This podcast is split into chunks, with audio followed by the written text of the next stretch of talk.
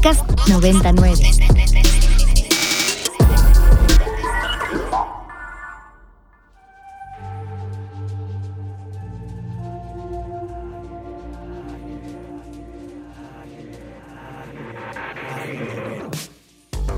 Agenda Ibero. Conversaciones con quienes crean y gestionan proyectos inspirados en el servicio a la sociedad desde el ámbito universitario.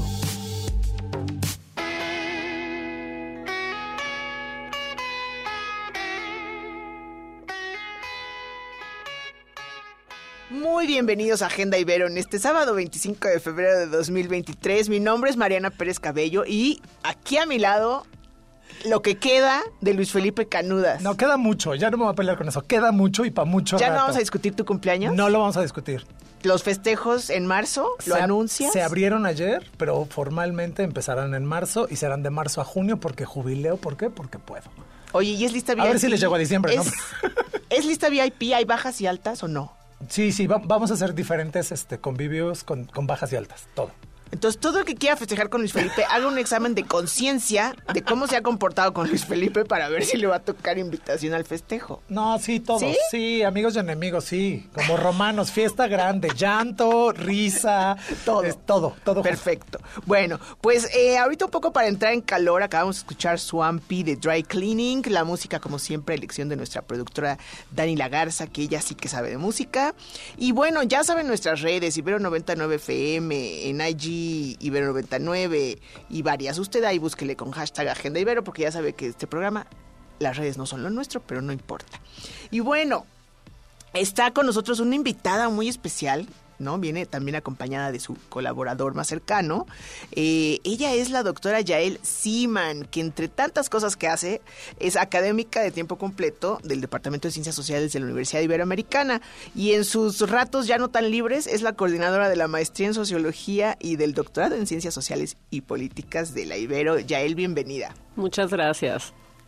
Oye, ya en esta entrevista ha sido muy, muy esperada, ¿no? Porque desde que tú entraste al, al posgrado, a coordinar el posgrado, eh, como que yo me entero más de lo que está sucediendo ahí. Entonces, eh, que tuviste evaluación con ACID, que el estudiante tal, que el estudiante cual. Cuéntanos un poco eh, en estos, no sé, dos años casi que llevas coordinando, ¿qué te ha tocado? ¿Cuál ha sido el reto? Porque además te tocó empezar a coordinar en línea, pandemia, eh, crisis económica, etcétera. Pues bueno, sí, el primer reto sin duda fue el de la pandemia y luego la transición de la pandemia a la no pandemia y luego la no pandemia que todavía no sabemos de qué trata. Este eso en primer lugar y lo que implicaba, ¿no? Tanto cómo impartíamos clases, qué tanto veníamos o no veníamos a la universidad. Yo creo que a, las y los estudiantes también les costó trabajo de pronto ya tener que venir, ¿no? Porque se habían acostumbrado incluso quienes no estaban en Ciudad de México en su momento, también por cuestiones de ya sea familiares o de salud. Y entonces sí, eso fue un cambio importante. La otra cuestión yo creo importante fue reconstruir comunidad, ¿no? A partir de, lo dicho previamente, porque pues ya se nos había olvidado cómo convivir, ¿no? Yo creo que hoy ya lo retomamos, ya nos es natural de nuevo, pero sí hubo un momento ahí como que no sabíamos qué hacer. También si organizábamos, por ejemplo, el, no sé, la presentación del- de los proyectos de investigación en nuestro coloquio de tesistas, si organizábamos un evento social o no, si andábamos con el cubrebocas, si, si no, si eso lo dejábamos, si las presentaciones eran híbridas, ¿no? Esto de lo híbrido. En fin, entonces si me tocó eso, me tocó, como dijiste, la evaluación de CONACYT, nos dieron el nivel internacional. Muchas felicidades. Sí, gracias, sí. Y este y bueno, y también el hecho de que había estudiantes quizás atrapados, no varados en otros en otras ciudades porque en su momento tuvieron que regresar a su lugar de origen o con sus familias y, había que traerlos y traerlas de vuelta. Eso también fue un gran reto, pero bueno, lo bonito es que aquí estamos y que yo creo que todo esto nos ha llevado a fortalecer nuestros programas.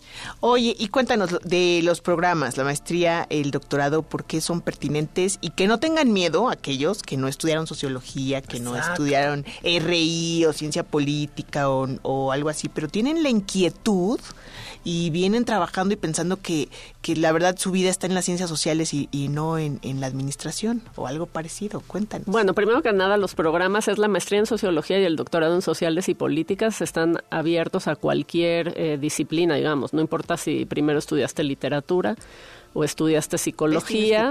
Sí, exacto. Cualquier persona, y de, hecho enriquece, ¿no? Enriquece los intercambios de perspectivas, de este, aproximaciones, en fin. Entonces, eh, eso por un lado. Por el otro lado, eh, bueno, pues eh, nuestros programas, aunque sí tienen este sustrato, digamos, sociológico y de, y de cientista político, en fin, este, son muy interdisciplinares y también son muy flexibles, ¿no? Entonces estamos continuamente en diálogo con otras disciplinas y con múltiples metodologías. Eh, digamos que esta flexibilidad que tiene te permite transitar, hacer un ida y vuelta entre una disciplina y otra, entre un teórico, una teórica y otro, ¿no? Este es muy lindo eso en nuestros programas. No, y además también el cuerpo académico, ¿no? Es importante hablar de que son distintos como orígenes ¿No? Eh, claro, ¿no? El cuerpo académico, claro, por supuesto. Yo, sociales son mis consentidos. No, no, sí me quedó clarísimo. O sea, dijo el cuerpo académico y se le el iluminó la cara. Qué bonito pero, pero sí es cierto. La verdad es que es Sí, como que es, otros dirían ecléctico, ¿no? Pero es que hay de todo. No, y suman una riqueza impresionante. cuéntanos de tus académicos. Sí, es, es muy bonito, es precioso el, núcleo académico, porque tenemos, eh, por ejemplo, gente que trabaja, desde qué temas trabajan y cómo lo trabajan, ¿no? Entonces, por ejemplo, podemos tener el tema de la migración.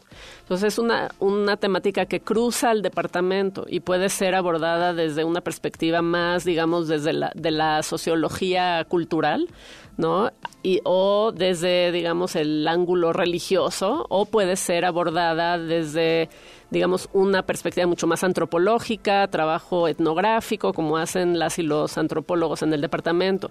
Todo el tiempo hay un diálogo también, digamos, eh, entre el, la, el, área de antropología y lo que es eh, sociales, ¿no? Todo el tiempo es fluido. Eh, tenemos, por ejemplo, un libro en el que colaboraron, eh, bueno, colaboró eh, o coordinó el doctor Oscar Martínez, en el que se incorporaron las perspectivas de las y los estudiantes. Y a pesar de que trabajaban temas más desde la perspectiva cualitativa, incorporaron la herramienta cuantitativa para eh, ver qué otras preguntas no podían plantearse y cómo responderlas. Entonces, eso da cuenta no solo de las colaboraciones que, que pueden darse, o sea, tenemos esas oportunidades, sino también de esos cruces ¿no? metodológicos. Tenemos también, por ejemplo, eh, un, libro nuevo hablando de, esta vasta producción científica y el talento que tienen nuestras y nuestros académicos del doctor René Torres Ruiz y del doctor eh, Francisco Javier Aguilar García, editado por eh, Ibero y Juan Pablo Editor, que se titula Acciones colectivas en el campo global y regional que bueno, por el título mismo eh, uno ve cómo también aborda, digamos, estas interconexiones entre lo regional y lo internacional, eh, y la temática tiene que ver más con movimientos sociales, ¿no? Pero bueno, así tenemos un eh, menú muy vasto de temas y de aproximaciones teóricas y metodológicas. Muy bien. Luego está ahí la discusión lo cuanti y lo cuali, ¿no? Sí, siempre, siempre es una discusión fuerte en cualquier área del conocimiento.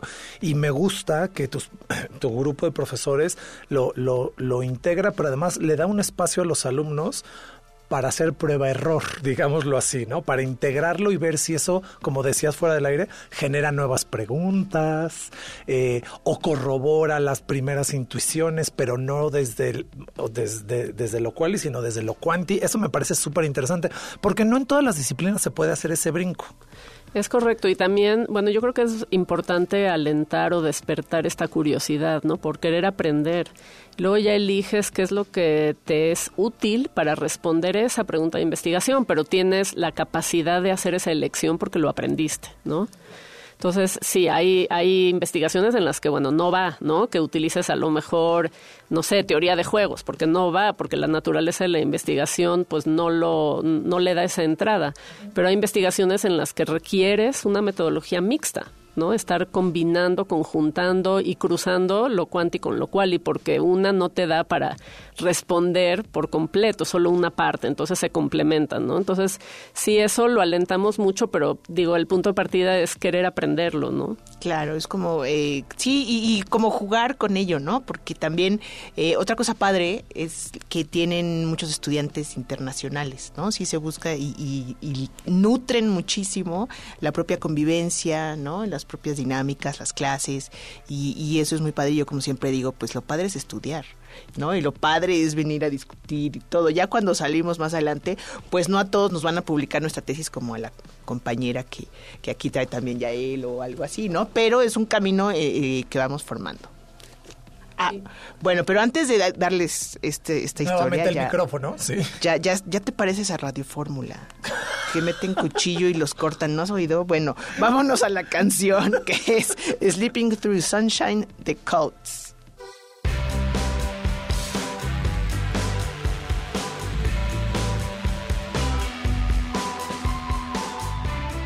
Hola, ¿qué tal? Los saluda Magnolia del Patronato de la Ibero. Les quiero invitar a sumarse a nuestra campaña de crowdfunding por más estudiantes globales. Con tu donativo, estudiantes de excelencia tendrán la oportunidad de realizar un intercambio académico en el extranjero. Visita nuestra página patronatoibero.mx y apóyanos con tu donativo. Tienes hasta el 31 de mayo. Si quieres conocer más al respecto, escríbeme al correo magnolia.gonzález.ibero.mx o envíame un WhatsApp al 55 2142 1850. Por una cultura de donación, súmate a esta noble causa. Bueno, acabamos de escuchar Sleeping Through Sunshine the Colts. Estamos eh, también escucharon el audio, eh, pues de promoción, de información sobre el patronato de la universidad, el FIXAC, que está convocando una recaudación de fondos que es para distintas causas, pero sobre todo la más noble y la que más me gusta para apoyar estudiantes de escasos recursos que son de excelencia académica en esta universidad, que son becas completas y la verdad esperemos que puedan eh, pues ayudarlos a, todos estos jóvenes para que estos programas puedan permanecer. Estamos platicando con la doctora Yael Siman y también está aquí Ernesto Rosas, que es eh, su mano derecha. Pero bueno, nos estabas contando de estos casos de éxito de los posgrados como un libro recientemente publicado, ¿no? Sí, correcto, Mariana. Sí, pues la, pues ahora doctora, ¿no? Porque estudió el doctorado en sociales y políticas con nosotros, Lilian Marrero Santana acaba de publicar su libro que fue su tesis doctoral y que se titula Extravío y hallazgo de ser sí mismo, fundamentos de la relación sujeto-tecnología también da cuenta, digamos, de los eh, temas tan eh, originales, ¿no? Que están trabajando nuestras y nuestros alumnos y de la posibilidad de publicar, por supuesto, siguiendo todos los canales que hay que seguir, ¿no? Hay un comité editorial que lo evalúa, etcétera, pero el hecho de que lo haya podido lograr por propios méritos, pero que exista en la Ibero la oportunidad de hacerlo, pues yo creo que es un doble, pues bonus, ¿no?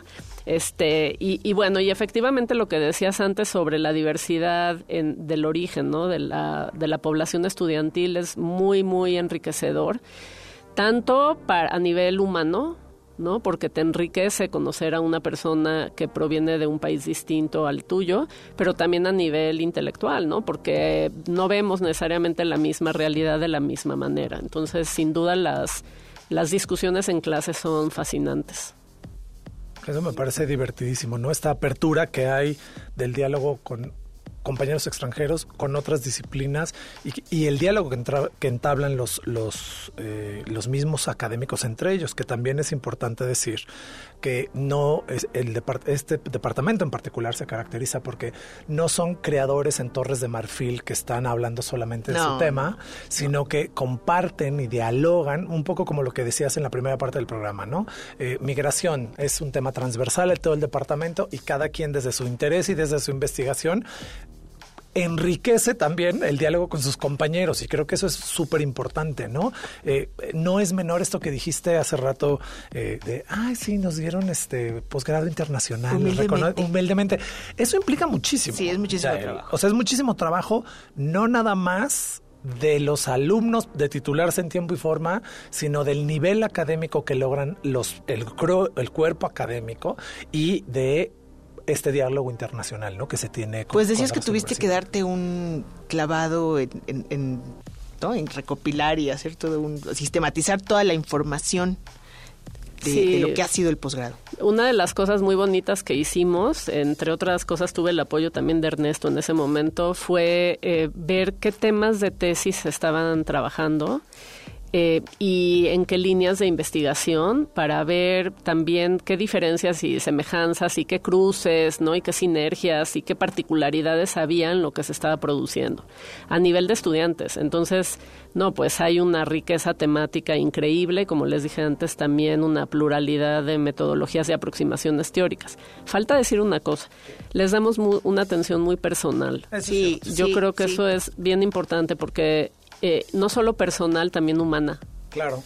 Y yo creo que eso sí es algo que distingue a la Ibero, ¿no?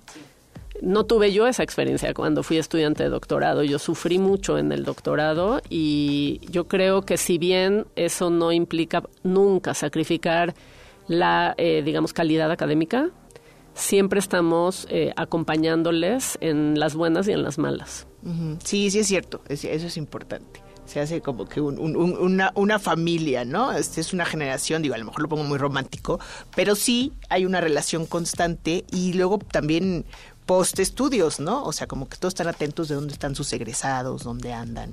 Eso es muy importante. ¿Qué pasa con los egresados, no? Y, y, y, y, en dónde están y qué siguen generando y la comunidad que se genera con estos egresados. Yo quería hacerte dos preguntas antes de irnos porque nos quedan cinco minutitos. Uno, sin decir nombres, evidentemente, ¿cuál es una de las investigaciones que más te llamó la atención en este recorrido que hiciste y por qué? Esa es una. Y la otra es, ¿qué planes hay con tus egresados? Sí, bueno, yo voy a hablar de alguien a quien le... Dos, dos eh, personas a las que les dirijo la tesis porque creo que sí son temas tan distintos. Entonces ilustra y, también la aproximación es tan distinta. Una de ellas, este, sin decir nombres, como dijiste, trabaja más a nivel comunitario, eh, sobre todo cuál ha sido, digamos, la respuesta comunitaria que ha habido frente a una intervención de una empresa que tiene a su vez un apoyo de una organización o, este sí un organismo internacional financiero. Cómo se movilizan los actores, si realmente se logra la equidad que se dice en el discurso que se va a lograr. Y la otra tiene que ver con visitantes a museos de memoria, específicamente en el tema de eh, la desaparición o de la violencia política cómo responden las y los visitantes ante, digamos, eh, eh, tanto los contenidos, ¿no? Como museográficos como la exhibición misma, ¿no? La representación también eh, visual, en fin, sensorial incluso. Entonces yo creo que da cuenta de cómo son muy distintas y sin embargo, sin embargo los dos caben dentro de lo que es el universo de, de estos posgrados. Ay, qué padre. Oye, bueno, y hablando ya de que todo el mundo se ponga a estudiar y ya se acabó la pachanga, ya estamos en febrero, casi marzo, póngase a hacer algo útil de su vida. Este, cuéntanos, Ernesto, por favor, tú tienes todos los datos, fechas, clave, requisitos, correos, páginas, etcétera. Sí. Pues lo primero que tienen que saber es consultar nuestra página web socialesypoliticas.ibero.mx. Ahí van a poder conocer a nuestros profesores, nuestras líneas de investigación y por supuesto las convocatorias. Eh, la fecha límite para que nos envíen sus, sus documentos es el lunes 6 de marzo. Entonces ténganlo bien apuntado y también los invitamos a seguirnos en nuestras redes sociales, en Facebook y YouTube como Ibero Ciencias Sociales y Políticas, en Instagram como Sociales y Políticas Ibero y en Twitter como arroba Ibero Sociales y, y IP. Eh, la verdad es que ahí subimos mucho contenido para que conozcan más de las actividades que hacemos en el posgrado, lo que hacen nuestros alumnos. También subimos actividades con los profesores. Eh, la última que hicimos fue una dinámica de Qatar y cómo lo veían eh, los los integrantes de nuestra comunidad desde sus áreas de estudio. Entonces la verdad fue muy interesante conocer qué opinaban los antropólogos, las mismas, los mismos alumnos, los politólogos. Entonces esa es la información. El correo electrónico de Ernesto, por si alguien quiere algún dato, es... Es posgrado.sociales.ibero.mx y contesto siempre a la brevedad.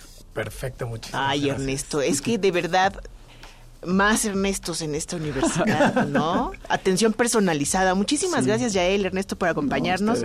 Váyanse todos a buscar sus papeles, entren a las páginas, entren a los posgrados de ciencias sociales. Gracias por acompañarnos. Vámonos a comer por tu cumple, ándale. Está bien. Felicidades. Muchísimas gracias. Y gracias. Gracias, gracias Carmen.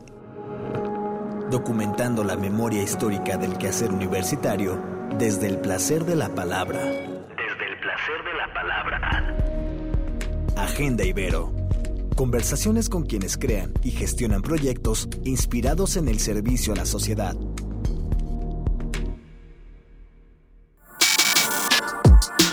Para más contenidos como este, descarga nuestra aplicación disponible para Android y iOS o visita ibero909.fm.